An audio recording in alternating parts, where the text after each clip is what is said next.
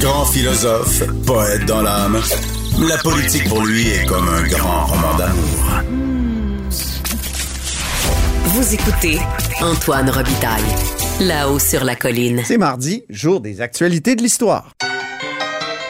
Les actualités de l'histoire. Avec Dave Noël et Antoine Robitaille. Mais bonjour Dave Noël. Bonjour Antoine. Dave Noël, c'est notre chroniqueur d'histoire et accessoirement journaliste au Devoir, entre autres euh, auteur de Montcalm, général américain chez Boréal. Il est avec nous euh, tous les mardis parce que l'histoire et le passé sont toujours d'actualité en politique. Alors aujourd'hui, on parle du devoir d'histoire d'Éric Bédard dans le devoir de fin de semaine qui portait sur Guy Frégo. C'est qui Guy Frégo, Dave? Oui, euh, euh, Guy Frégo, c'est un historien euh, célèbre. C'est l'auteur de plusieurs biographies, dont celle de Pierre Lemoine d'Iberville, de l'intendant Bigot et du marquis de Vaudreuil, le dernier gouverneur de la Nouvelle-France. Et il a aussi écrit une synthèse sur la guerre de la conquête qui est devenue l'ouvrage de référence au Québec. Il a vraiment établi une perception très forte comme, comme quoi la conquête a brisé une société canadienne en devenir et expliquerait notre état actuel de, de peuple colonisé. Euh, Velléitaire. oui, tout à fait. Donc, euh, c'est vraiment un historien de l'École de Montréal pour qui la conquête est une, britannique de 1760 est une décapitation sociale, même dans son cas un peu irréversible. Il était très négatif. Ah oui? Par exemple, Lionel Groux, euh, lui, il, partageait cette idée-là, mais en même temps, il croyait que c'était euh, curable. Il y avait moyen de s'en sortir et de reprendre le contrôle. Ah Tandis que Frégo, à, à l'époque, dans les années 50, il était plutôt pessimiste. Frégo, à l'âge de 42 ans, en 1961, il quitte l'histoire. Il est recruté par euh, Georges-Émile Lapalme pour devenir le premier sous-ministre du ministère des Affaires culturelles, l'ancêtre du ministère de, de la Culture. Euh, D'ailleurs, l'édifice sur Grande Allée, l'édifice du, ministère de la Culture porte le nom de Guy Frégo. Oui, c'est l'édifice Guy Frégo depuis 1980, depuis que le ministère s'est installé à cet endroit-là. Et c'est une période un peu plus méconnue que de sa carrière, euh, Frégo, parce qu'on on peut imaginer qu'il aurait pu poursuivre son œuvre et écrire des, d'autres ouvrages euh, percutants. Malheureusement, donc, il est, en quelque sorte, malheureusement, il est oui, malheureusement. Oui, parce que... Oh, Peut-être qu'il a fait des bonnes choses dans ben, l'administration publique, Dave. parce que lui-même a écrit, à la fin de sa vie, une autobiographie, Chronique des années perdues. Ah oui. Il raconte tout son passage dans la fonction publique. Euh, donc Tous les, obstacles, les, échecs, OK. Oui, parce que le ministère, évidemment, c'est sa création en 61 sous le gouvernement de Jean Lesage c'est euh, une avancée, mais en même temps, c'est un ministère un peu plus junior. Euh, il a moins de fonds que les autres. Même on le voyait dans le documentaire sur La Palme, dont on a parlé ici avec les, auteurs du documentaire il y a quelques mois.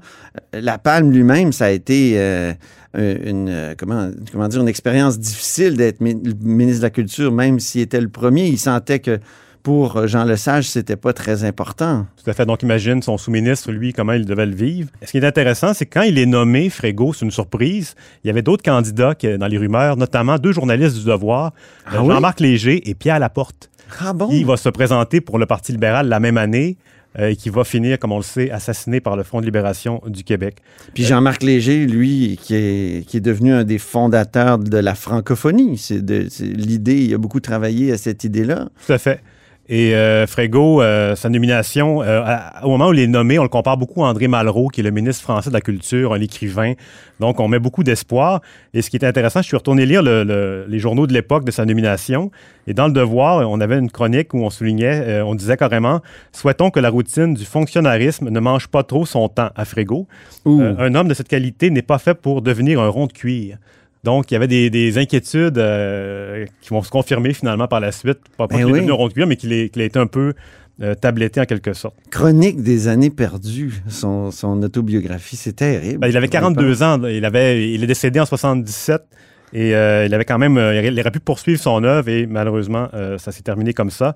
Dans, le devoir d'histoire, Éric Bédard, donc l'auteur du, du texte, oui. historien bien connu, ben oui. il fait un parallèle entre Guy Frégo et René Lévesque, qui sont de la même génération et les deux ont une vision commune de, de l'histoire de la Nouvelle-France pour qui les deux, donc, c'était à l'époque où la société québécoise, entre guillemets, était normale et intéressante.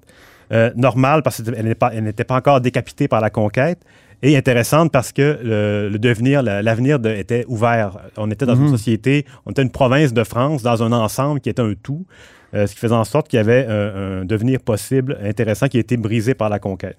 Et mhm. Éric Bédard, lui, il a réagi euh, aussi à une chronique de Gérard Bouchard qui a été publiée en début d'année dans Le Devoir, dans laquelle euh, Gérard Bouchard, l'historien, euh, comparait bah, dé- définissait la Nouvelle-France comme étant un, un univers colonialiste euh, où l'esclavage était omniprésent, euh, presque réactionnaire. Euh, C'était terrible, cette chronique-là. Moi, j'ai trouvé que c'était une, une façon de décrire la Nouvelle-France comme une espèce de. une, une uber grande noirceur. Oui, ben en fait, c'est- étonnant parce qu'on n'est plus habitué de voir ça, des historiens qui vont noircir une période comme ça. À- à- Anciennement, on avait vu ça pour le Moyen Âge. Oui. Euh, même la grande noirceur de Duplessis, maintenant, on est en train de, de l'éclairer de plus en plus sous des nouveaux angles. On a construit des écoles, on Oui. a électrifié euh, finalement ça, l'histoire est écrite le monde par les, rural. est souvent écrite par les vainqueurs. Et dans le cas, euh, dans le cas présent, la grande noirceur de Duplessis, c'est c'est les vainqueurs. Mais là, de pourquoi Gérard Bouchard est revenu comme ça pour, pour matraquer la Nouvelle-France? Oui, ben Éric Bédard, lui, En disant que c'est même, ça peut même pas être inspirant comme, comme période. C'était euh, du mercantilisme français. Qui, on s'intéressait juste aux fourreux. On voulait pas édifier rien. C'est ça qui nous explique Ben, dans Bouchard, cette ce qu'il chronique-là. ce qu'il disait, c'est que dans le fond, la colonie était dirigée par des aristocrates, autocrates, euh, depuis Paris, dans les seuls intérêts de la métropole. Il parlait de corruption à grande échelle. Euh, on était avant la, la commission euh, Charbonneau. Euh, il associait l'esclavage à la Nouvelle-France. Évidemment, l'esclavage était présent, mais l'esclavage était poursuivi aussi sous le régime britannique, même qu'il a pris de l'ampleur, selon Marcel Trudel, l'historien. Donc, Ah oui. l'associer uniquement à la Nouvelle-France, c'est un, comment dire, c'est une prise de position Oui. euh, de sa part. C'est peut-être même, c'est ça, malhonnête ou euh, en il tout cas. parlait des guerres menées au bénéfice de la métropole, d'une colonie à brader, une colonie que le Versailles aurait cédée pour une, euh, de façon un peu superficielle, alors que c'est vraiment une conquête militaire, la, la- la chute de la Nouvelle-France. Ben oui, tu as Et- écrit sur cette conquête-là, toi, Dave. Tout à fait. Et le seul qui s'en sort un peu dans le portrait de, de- de Gérard Bouchard, c'est le peuple qui, lui, est un peu dépeint comme un peu euh, naïf et avec des intentions pures. Dupé par des méchants euh, ça. Et ben lui, aristocrates de vision, Paris. Gérard Bouchard, on dirait que c'est vraiment le peuple est détaché de, de ce qui est au-dessus de lui, de ce qui l'entoure. Euh, c'est une vision vraiment idyllique du peuple qu'on retrouve, euh, qu'on retrouve chez d'autres personnes, d'autres intellectuels aussi, mais qui chez lui, dans, ce cas, dans le cas présent, est, est très important. Et dans son texte, Gérard Bouchard proposait de changer euh, de mythe fondateur, d'aller en chercher plutôt du côté des patriotes de 1837. Oui, ça, c'était son deuxième texte. ouais. C'est son deuxième texte, donc il voulait aller vers ça. Puis Éric Bédard, lui, là-dedans, donc, euh, il connaît très bien la Nouvelle-France. Il vient de faire un livre qui porte là-dessus. euh, Il va en publier un bientôt sur la Nouvelle-France. oui. oui, c'est ça. Il est en train de le faire. C'est vrai. Il va être publié bientôt. Ça va être un, un livre très important. Euh, comment il réagit à la chronique de Gérard Bouchard?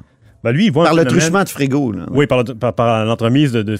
Lui, il voit un, un espèce de, une sorte de réaction à, aux prédécesseurs de, de Gérard Bouchard. Donc, par exemple, une certaine époque, la Nouvelle-France était dépeinte comme un, un âge d'or, à l'inverse de ce qu'on voit dans le texte de Gérard Bouchard. Euh, une, une- une- comment dire, une colonie euh, catholique euh, qui était un, un phare de la religion, euh, vertueuse. euh, tout- tout- toutes ces choses-là. Mais et selon lui, Gérard Bouchard réagirait, aurait, aurait réagi comme sa génération à cette vision-là et aurait, Voulu amener le pendule de Ouais, l'autre L'effet yo-yo qu'on appelle. C'est euh, ça.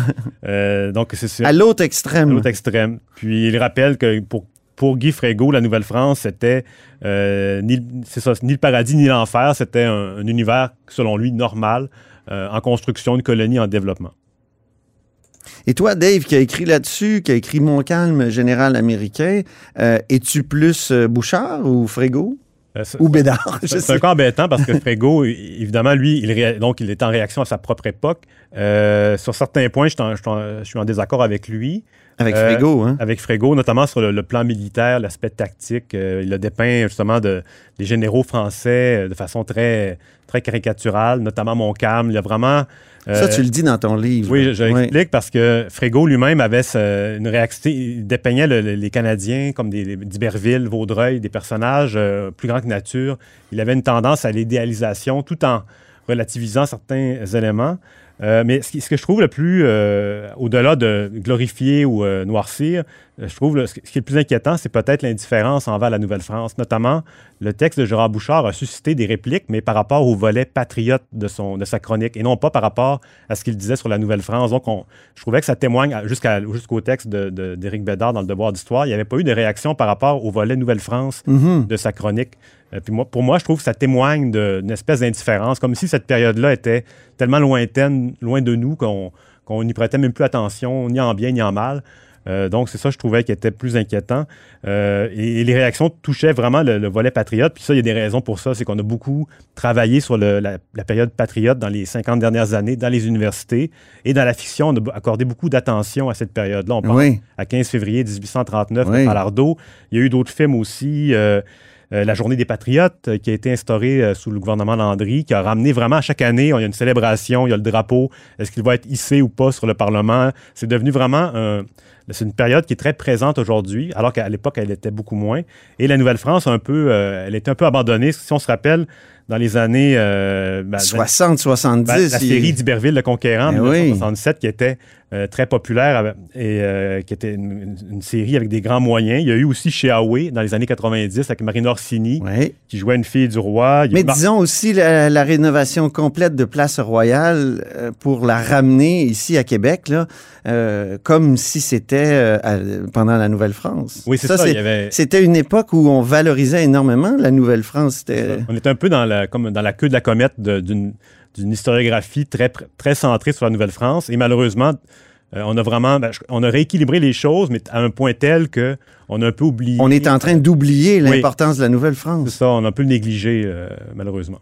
Qu'est-ce qu'il y aurait à sauver de cette période-là? Qu'est-ce que pour répondre à la question de, de Bouchard ou pour répliquer à Gérard Bouchard? euh, est-ce que c'est justement une période qui ne peut pas être fondatrice d'aucun mythe, d'aucun... Parce qu'on a l'impression que la valorisation de la Nouvelle-France, ça a conduit au, au- au mythe de la conquête qui, euh, qui, qui dans les années... euh, dans les années euh, 50, 60, euh, quand, on pense au FLQ, il faisait sauter des, des statues de, de, de, de Wolfe pa- en, en- en réplique à, justement à la conquête. Donc, c'était l'histoire était la mémoire, en cette mémoire-là était très présente. En même temps, on était à un point charnière parce que les, les, se revendiquaient davantage des patriotes, la cellule Chénier. C'est vrai. Euh, C'était vraiment ça, le, le- le- leur, euh, comment dire, on était peut-être un- une croisée de chemin euh, Mhm. mémoriel à ce moment-là. Euh, mais en même temps, c'est ça, Gérard Bouchard disait qu'il n'y avait plus aucune figure qui inspirait les contemporains aujourd'hui de la Nouvelle-France, Ouais. alors que Champlain est assez présent quand même. Je dirais que c'est lui qui s'en sort le mieux euh, de toute la période. Il a gardé une image assez positive. Et euh, il y a eu des séries télévisées sur lui. Donc, c'est un personnage qui est très présent. On a réédité ses, ses écrits. Donc, c'est ça. Lui, c'est un, un contre-exemple. Euh, Qu'est-ce qu'il y a à garder? Je, crois que la période en soi est intéressante parce que c'est une période où il y avait beaucoup de mouvements, beaucoup de...